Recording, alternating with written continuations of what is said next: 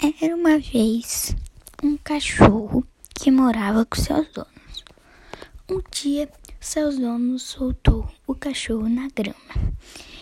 Ele brincava, saltitava e corria. Então, uma cobra apareceu.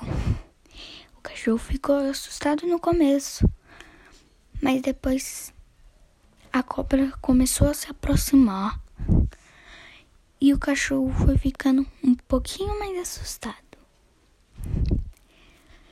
Então a cobra chegou perto do cachorro e o cachorro não pressentiu que ela ia morder ele.